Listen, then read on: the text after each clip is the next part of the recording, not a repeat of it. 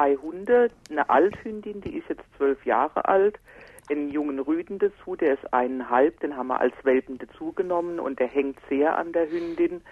Und die Hündin ist jetzt tatsächlich sehr krank und ist abzusehen, dass wir sie irgendwann verlieren werden. Von daher meine Frage, trauern Hunde, wie tun sie das und wie kann ich es dem jungen Hund, kann ich es dem irgendwie leichter machen?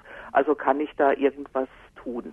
Das Hunde trauern, das würde ich bejahen, auf alle Fälle. Wir sind ja allmählich jetzt so weit gekommen, Tieren Emotionen zuzugestehen, mhm. auch wenn man das nicht immer so genau nachweisen kann. Aber dem ist so. Die Ausdrucksbewegungen äh, sprechen ja auch dafür und vieles mehr.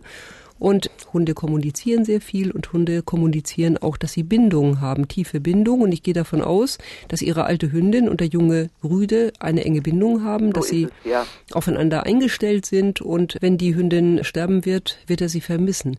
Im Augenblick des Sterbens, so war immer wieder unsere Beobachtung, passiert im Grunde genommen nicht das, was wir erwarten. Dass ein Tier hingeht, fiebt vielleicht ein bisschen, aber mhm. dann, wenn der Gefährte tot ist, wenden sie sich ab und trauern also nicht unbedingt vor Ort. Aber sie vermissen ihn, sie suchen ihn, sie heulen, sie rufen ihn, sie bellen und sie sind sehr alleine, wenn mhm. er weg ist. Mhm. Also nicht so sehr im Moment, sondern hinterher. Mhm.